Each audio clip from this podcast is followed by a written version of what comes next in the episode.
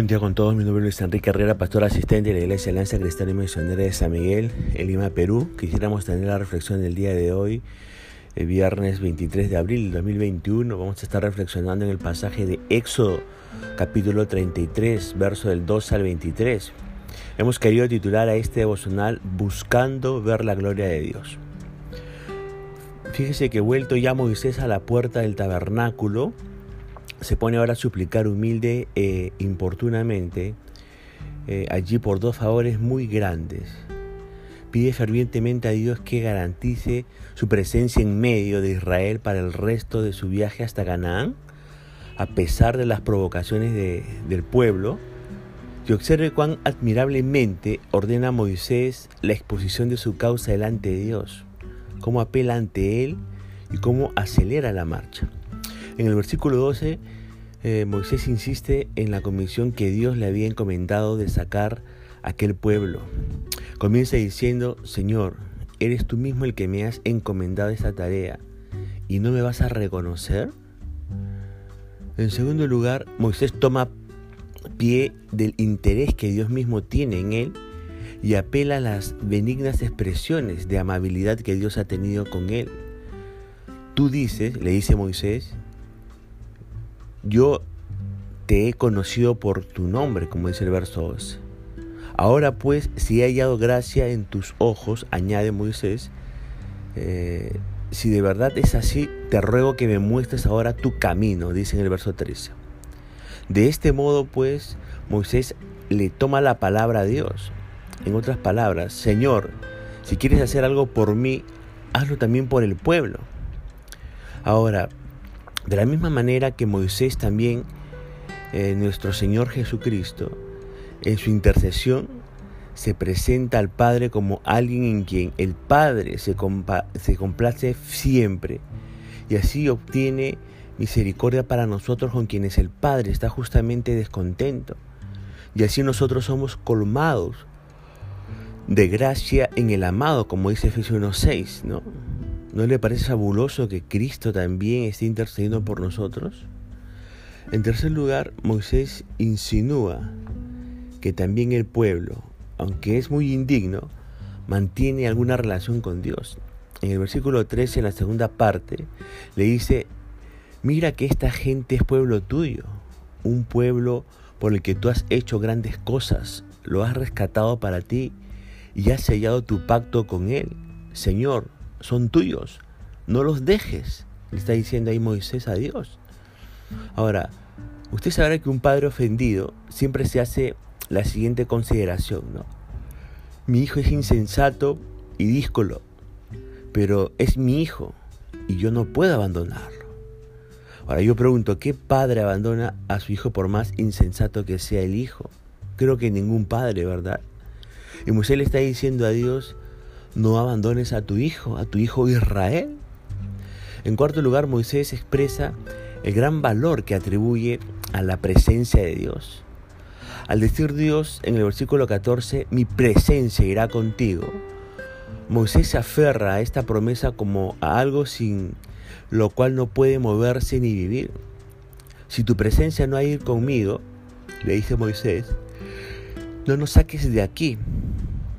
Ahora, ese término en singular, conmigo, se refiere no solamente a Moisés, se refiere a todo el pueblo de Israel junto con Moisés. Y Moisés concluye con un argumento tomado de la gloria de Dios. Allí en el verso 16 le dice, eh, ¿y en qué se conocerá aquí que haya dado gracia en tus ojos, yo y tu pueblo? Sino en que tú andes con nosotros y que yo y tu pueblo seamos apartados de todos los pueblos. En otras palabras, Moisés le está diciendo, ¿cómo se manifestará este honor sino en que tú andes con nosotros? Ahora, observe cómo Moisés acelera la marcha en sus peticiones. Fíjese que obtuvo seguridad del favor de Dios hacia sí mismo porque en el verso 14 Dios le promete, te haré descansar. Moisés obviamente no entró jamás en Canaán, la tierra prometida, pero con todo, Dios hizo buena su palabra de que le haría descansar, como dice Daniel 12:13.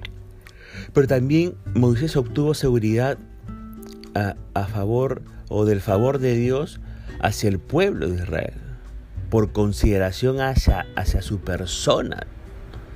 Ahora, escúcheme por favor, las almas generosas piensan que no es bastante ir al cielo ellas mismas, sino que desean que todos sus amigos vayan también allá al cielo.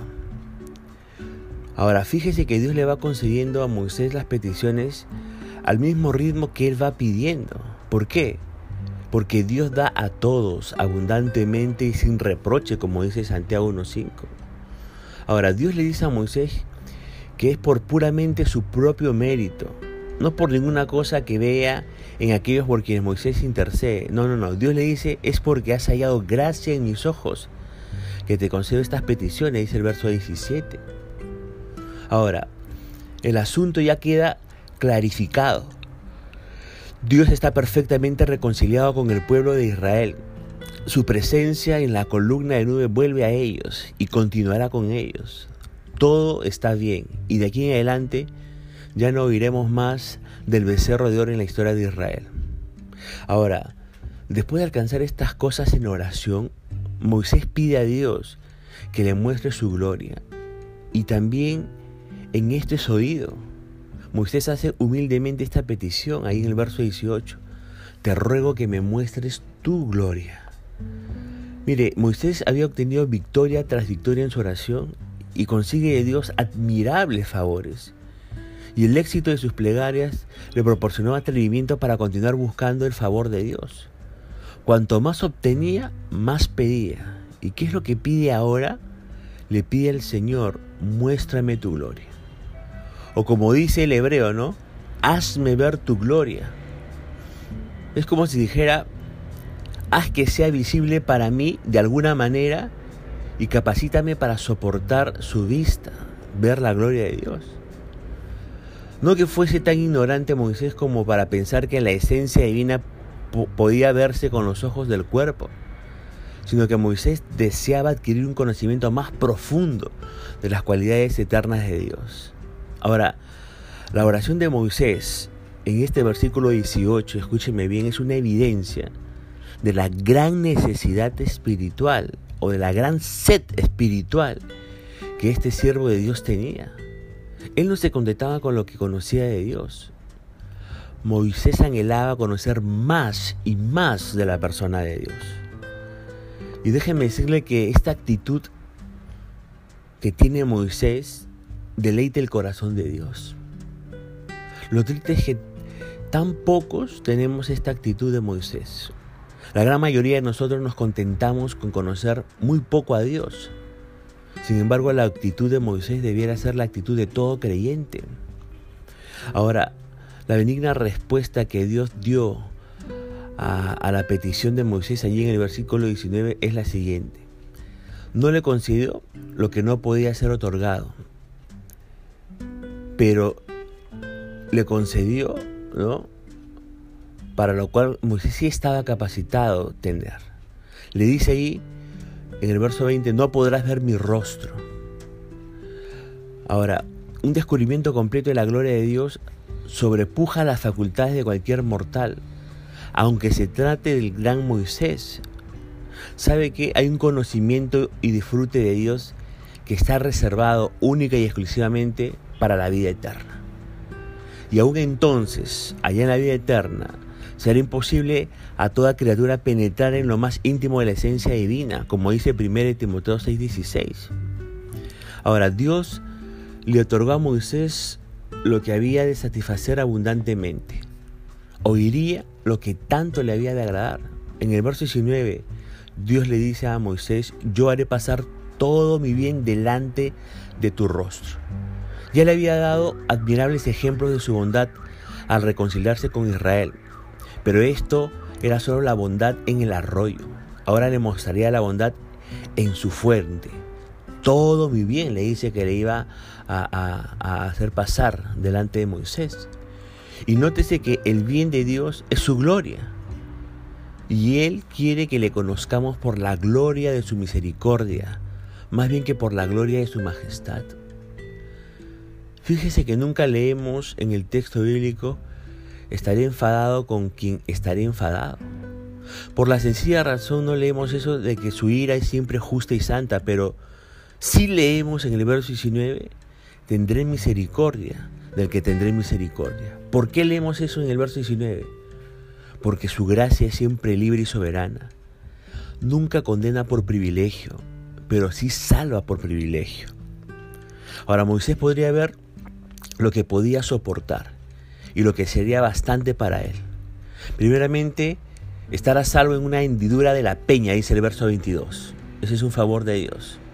Ahora déjeme decirle aquí, querido amigo y amiga y hermano en Cristo, que esta peña o roca era Cristo, como dice 1 Corintios 10:4.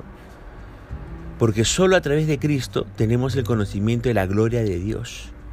Nadie puede ver la gloria de Dios sino los que están asentados en esta roca y resguardados por esta roca que representa a Cristo. En segundo lugar, Moisés pudo ver de Dios quizá más que ninguna otra persona aquí en la tierra, pero no tanto como los que están en el cielo. La vista de Dios que Moisés tuvo es como la vista que tenemos de un hombre que ha pasado delante de nosotros, de modo que ya no le veremos más que la espalda. En la creación usted se dará cuenta Vemos las huellas de sus pies y la obra de sus manos. En nuestra propia naturaleza vemos la imagen y semejanza de, Dios. Y la espalda que dice el verso 23, ¿dónde la vemos? Fíjese que cuando leemos en Isaías 38, 17, que Dios echa tras sus espaldas los pecados, y después leemos en Isaías 53, 6, vemos que cargó sobre nuestro Salvador la iniquidad de todos nosotros, ya podemos entender que Jesucristo es la espalda de Dios. Más aún el resplandor de su gloria y la fiel representación de su ser real, como dice Hebreos 1.3. Por eso, a la pregunta de Felipe eh, a Jesús, le dice, muéstranos el Padre. Y Jesús le contesta ahí en Juan 14, el que me ha visto a mí, ha visto al Padre. Puesto que en Jesús habita corporalmente toda la plenitud de la deidad, como dice Colosenses 2.9. Ahora, yo le pregunto para terminar, ¿cuál es nuestro grado de conocimiento de Dios? ¿Qué tanto conocemos de Dios? La segunda pregunta es, ¿estamos anhelando conocerle más como Moisés tenía esa actitud de querer conocer más a pesar que ya había conocido demasiado de Dios? Mire, gracias a Dios es posible llevar, llevar la gloria de Dios en nuestras vidas. Es posible llevar la gloria de Dios en nuestras vidas. El problema, ¿sabe cuál es? El problema es que la gran mayoría de nosotros no lo anhelamos, no se lo pedimos a Dios. Y necesitamos hacer la, la misma oración que hizo Moisés. Te ruego que muestres tu gloria. Te ruego que muestres tu gloria. Así que espero que la actitud de su corazón sea buscar ver la gloria de Dios manifestada en su vida y la de los suyos. Ponemos punto final a esta transmisión. Dios mediante conmigo será hasta el día lunes. Que la misericordia y el favor del Señor sea sobre su vida y familia. Que Dios le bendiga.